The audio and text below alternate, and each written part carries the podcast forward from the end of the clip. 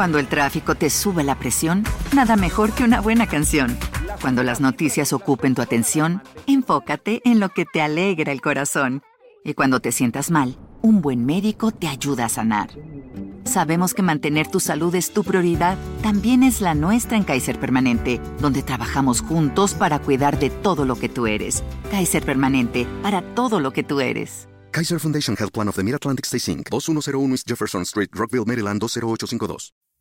Una botella de alcohol vacía, una chica inconsciente y una carta confesa son las circunstancias que rodean el misterioso intento de arrebatarse la vida de Ashley Wallace.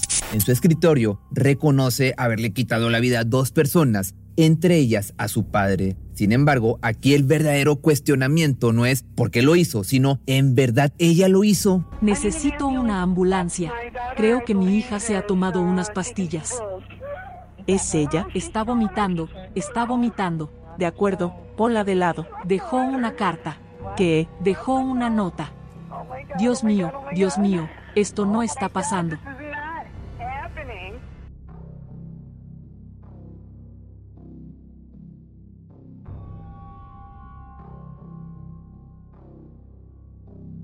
Todo se remonta al año del 99, época en la que Ashley, de entonces 11 años, llevaba una vida feliz junto a su madre Stacy, su padre Michael y su hermana menor Brie residían en el pequeño pueblo de Whitsport en Nueva York. Tenía una buena relación con su padre, sin embargo, sus mejores amigas y a quienes más apreciaba eran a su madre y a su hermana. Las tres se decían ser mejores amigas, pasaban mucho tiempo juntas, conversaban por horas y se contaban sus secretos. Por desgracia, esa vida perfecta se fue transformando poco a poco debido a la evidente mala relación entre el matrimonio Wallace. Stacy estaba deseosa de solicitar el divorcio, pero siendo el mes de noviembre, el día de acción de gracias, Navidad y Año Nuevo estaban a la vuelta de la esquina por lo que decidió esperar. No obstante, esa espera le comenzó a pasar factura. Su personalidad fue cambiando con el transcurso de los días, pasando de ser una madre cariñosa y atenta a estar de mal humor todo el tiempo. Los gritos y regaños sin sentido se volvieron parte del día a día. Curiosamente, ahora de quien se recibía más comprensión era del propio Michael. Parecía que las cosas no podían ir peor, no obstante, un repentino cambio en la salud del hombre complicaron las cosas en casa. Le dijo al doctor sentirse como si todo el tiempo estuviera bajo los efectos del alcohol, síntoma por el cual se le atribuye alguna infección en el oído, por lo que con antibióticos regresó a su hogar para recuperarse. La primera vez que me fijé en mi hermano, estaba como hinchado. Su cara estaba hinchada, sus manos estaban hinchadas. Le pregunté qué le pasaba y me dijo no me he sentido bien, tengo un resfriado, ya sabes, ese tipo de cosas. Nadie podría haberlo adivinado, pero esos repentinos malestares en él no provenían ni de un resfriado ni, ni, de una infección en el oído. Lo cierto era que el padre de familia estaba siendo envenenado. Pasando sus días en cama o en el sillón frente al televisor, se hizo costumbre verlo ahí sin fuerzas para levantarse, hasta que de pronto el 11 de enero del año 2000 ya no soportó más. Llegué a casa y llamé a mi mamá para decirle que ya estaba ahí. Él estaba acostado en el sofá. Colgué el teléfono con ella y encendí la televisión. Lo recuerdo haciendo este divertido sonido, levantó el brazo y luego lo volvió a bajar y esa fue la última vez que se movió. Más tarde, ese mismo día, Stacy lleva a su esposo al hospital para que sea atendido, pero ya es demasiado tarde. Había perdido la vida de un ataque al corazón. Cuando se le cuestiona a la mujer sobre si debería realizar una autopsia o no, esta solo decide enterrarlo. Él hubiera querido que fuera así, fue uno de sus argumentos. Entonces, sin lágrimas en los ojos ni una pizca de sufrimiento en su ser, le da el último adiós enterrando no solo su cuerpo, sino la siniestra causa de su muerte. La mujer ahora es madre soltera y única heredera de 55 mil dólares por el seguro de vida del difunto. Conforme pasan los días, su ánimo comienza a volver a lo que era antes, una mujer feliz, mejor amiga de sus hijas, protectora y amorosa. Pone en marcha la renovación de su casa, incluso hace un viaje a Disney con Ashley y su hermana. Pero en medio de toda esta ola de perfección hay algo que se siente diferente. Stacy parece ser Stacy, pero ¿por qué inspira cierta sensación de desconfianza o inseguridad en sus hijas? Empezó a hablar por internet con la gente. y empezó a desconectarse de ser mamá. La actitud de la mujer es extraña, mas solo se le puede culpar de ser una madre descuidada que se concentra en buscar pareja nuevamente, lo cual consigue tan solo un año después, cuando David Castor se une a la pequeña familia. En primera instancia, las chicas no quieren que su padre sea reemplazado tan rápido, pero este se comporta de la mejor manera posible, diciéndoles que no busca eso sino hacer feliz a su madre. Lo cierto es que David es un buen prospecto, está divorciado, tiene sus propios hijos y es dueño de su propia empresa. Con el tiempo se hace costumbre su presencia en casa de las chicas, aunque nada se compara obviamente con la repentina noticia tan solo dos años después, puesto que la pareja contrae matrimonio más rápido de lo esperado. Ninguna de las dos familias lo había visto venir más, no existía otra opción que aceptarlo y acostumbrarse al nuevo estilo de vida, en especial las hermanas Wallace, que se ven obligadas a mudarse a Liverpool, pero esto es en Nueva York, en Estados Unidos.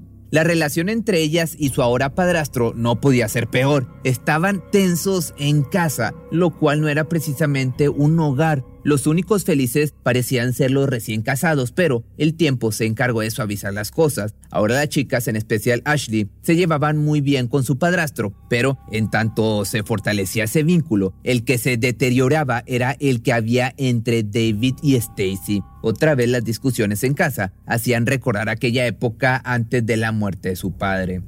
Dos años más tarde, desde el día de la boda, la situación se complicaba cada día más. Entonces tuvo lugar una extraña llamada al 911, específicamente el 22 de agosto del año 2005.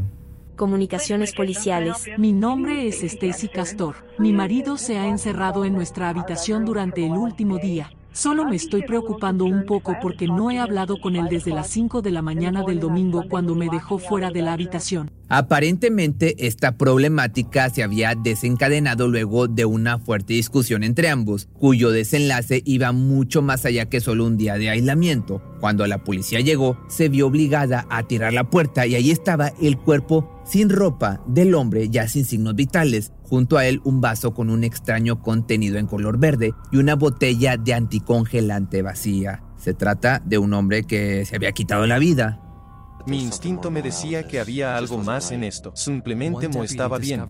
Los detectives que acudieron a la escena sabían que algo no encajaba, en especial después de registrar la casa, pues en el contenedor de basura detectaron una jeringa para pavo con un líquido color verde en su interior. Tan pronto la vieron se preguntaron de su procedencia. No tenía sentido que estuviera fuera de la habitación en la que aparentemente David se había encerrado para quitarse la vida.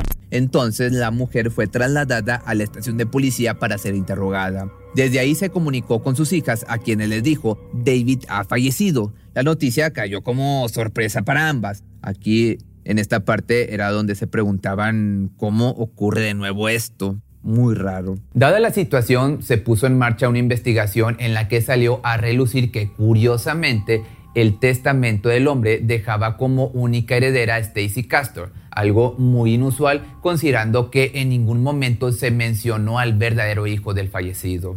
Ni siquiera creo que mi nombre haya sido mencionado en él. Mis primeros sentimientos al respecto fueron, realmente no le caía bien a mi padre. Pensé que solo estaba enojado conmigo, como si no quisiera tener nada que ver conmigo. Posteriormente, otra vez salió a relucir la actitud amigable de Stacy para con sus hijas. Había dinero, viaje, ropa, pero sobre todo una relación en reparación, como si estuviera intentando ganar ese cariño que se había desvanecido con el tiempo. La vida parecía ir bien hasta pasado un año del fallecimiento de David, ese momento en el que las pruebas de ADN estuvieron listas y que demostraron la cruda realidad. Aquella jeringa efectivamente contenía anticongelante y el ADN del hombre en su extremidad, sobre el vaso con el contenido verde también poseía el mismo líquido pero con un pequeño detalle. Presentaba las huellas dactilares de Stacy Castor, quien en realidad era lo que coloquialmente se conoce como una viuda negra. Justo en ese momento, la mujer queda en la mira de los investigadores, quienes no tienen dudas de su culpabilidad no obstante, deben recabar suficientes pruebas para concretar un arresto. Pronto se suma otro año en el caso, tiempo que sirvió para llegar a la conclusión de que era necesaria una exhumación, pero del cuerpo del padre biológico de las hermanas Wallace. que encontraron es la pregunta, anticongelante en sus restos es la respuesta. Lo que nuevamente lleva a la sospechosa delante del detective Spinelli para una entrevista. Le dije que necesitábamos cerrar el caso de una forma u otra y que necesitaba que respondiera algunas preguntas. Y yo le dije, Stacy, aquí hay dos vasos. ¿Puedes decirme cuál era el vaso que recuerdas haber traído a la habitación cuando le diste el jugo de arándano? Y ella lo miró y me dijo, bueno, cuando vertí el antifreeze, yo. Y luego se detuvo y dijo, quiero decir, me refiero al jugo de arándano.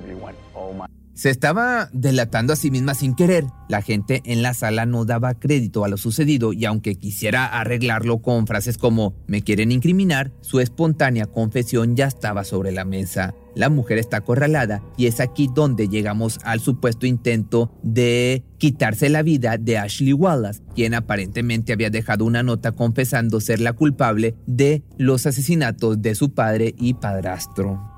Mami, recuerda que te amo más que a nada y lo hice por ti y por nosotras. No podía dejar que mi padre fuera malo contigo y conmigo nunca más. Por favor no me odies, mami. Por favor no me odies.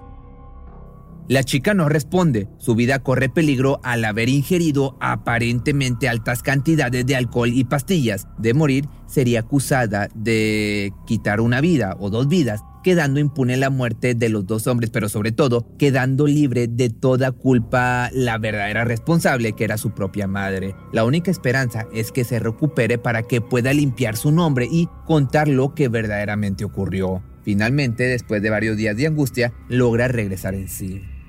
De hecho, me desperté en el hospital y no tenía idea de qué día era. No tenía idea de dónde estaba. Lo próximo que recuerdo es a Stacy entrando y tocándome el pelo. Miro hacia arriba y recuerdo haber visto a un oficial de policía parado justo al lado de ella. Ella me dijo algo así como, lo siento, te amo. Y luego ella simplemente se fue. ¿Por qué se disculpa su madre? Es la pregunta. Otra pregunta. Ciertamente lo hacía por haber intentado quitarle la vida o incriminarla. Días antes la mujer había inducido a su hija al alcohol. Dos días seguidos le hizo beber tanto como pudiera hasta que tuvo el valor de poner algo en su vaso. Quería que perdiera el conocimiento para así montar toda la escena donde quedaría ella como única culpable. Por fortuna las cosas le salieron mal, pues gracias a la menor de las hermanas Wallace, Ashley pudo salvarse y relatar la veracidad de los hechos. Acto seguido, en las mismas instalaciones del hospital, la mujer fue arrestada y puesta bajo custodia. La noticia pues obviamente conmocionó a todos los residentes, quienes se mantuvieron al tanto del proceso del caso, cuyo juicio dio inicio hasta el 13 de enero del año 2009. Quiero preguntarte sobre el día que murió tu papá. Lo vi tomar y levantar su brazo y luego respiró profundo y ya no se volvió a mover después de eso, así que pensé que solo estaba durmiendo. Con esa parte de la historia comenzó la parte acusadora, para posteriormente seguir con la del día del intento de homicidio, esa noche de septiembre en la que madre e hija bebieron grandes cantidades de alcohol. Llegó a casa, dijo, vamos a emborracharnos. Ahora, Ashley, quiero que le expliques al jurado si la taza sabía mal o si no la disfrutaste, ¿por qué la bebiste? Porque confiaba en ella. ¿Qué es lo siguiente que recuerdas? Despertar en el hospital con un detective preguntándome qué hice. ¿Qué bebiste? ¿Qué hiciste? ¿Qué tomaste? ¿Qué escribiste en esa nota? Pero yo no sabía de lo que estaba hablando, porque no escribí ninguna nota y no tomé nada. El juicio dura aproximadamente tres semanas, en las que salieron muchísimas pruebas en contra de la madre de Ashley, una tras otra demostrando que fue ella quien escribió la carta, la cual efectivamente era una confesión, pero una confesión de la verdadera culpable, Stacy Castor. Dios mío, perdiste dos maridos por envenenamiento. Tu hija acaba de enterarse que su padre fue sacado de su tumba. Los ánimos en la sala escalaron al grado de los gritos por parte de este fiscal llamado Fitzpatrick, pues lo que veía en el estrado era una mujer jactándose de ser inocente sin mostrar una pizca de arrepentimiento, sin inmutarse ni perder esa expresión fría en su rostro. No obstante, finalmente la imputada fue señalada como culpable de todos los cargos y sentenciada a 54 años de prisión. En cuanto a las hermanas, pudieron dar vuelta al capítulo más desgarrador de sus vidas, en el que su propia madre tuvo el papel de villana. Si te gustó este video, no olvides seguirme en mis redes sociales y te voy a estar dejando aquí un pedacito del video oficial que lo puedes encontrar en Facebook y en YouTube y también puedes escuchar la canción en todas las plataformas de audio. Por ti cruzo los límites de mi timidez. Te quisiera buscar, pero solo si quieres. Y nos escapamos una noche como aquella. ¿Te preocupas por tu familia? Entonces, ¿por qué darles solo huevos ordinarios cuando pueden disfrutar de lo mejor? Eggland's Best, los únicos huevos con ese delicioso sabor fresco de granja, además de la mejor nutrición, como 6 veces más vitamina D, 10 veces más vitamina E y 25% menos de grasa saturada que los huevos regulares, además de muchos otros nutrientes importantes. Así que, dales los mejores huevos. Eggland's Best, mejor sabor, mejor nutrición, mejores huevos. Cuando el tráfico te sube la presión, nada mejor que una buena canción. Cuando las noticias ocupen tu atención, enfócate en lo que te alegra el corazón. Y cuando te sientas mal, un buen médico te ayuda a sanar. Sabemos que mantener tu salud es tu prioridad, también es la nuestra en Kaiser Permanente, donde trabajamos juntos para cuidar de todo lo que tú eres. Kaiser Permanente, para todo lo que tú eres. Kaiser Foundation Health Plan of the Mid-Atlantic Stay Inc. 2101 East Jefferson Street, Rockville, Maryland 20852.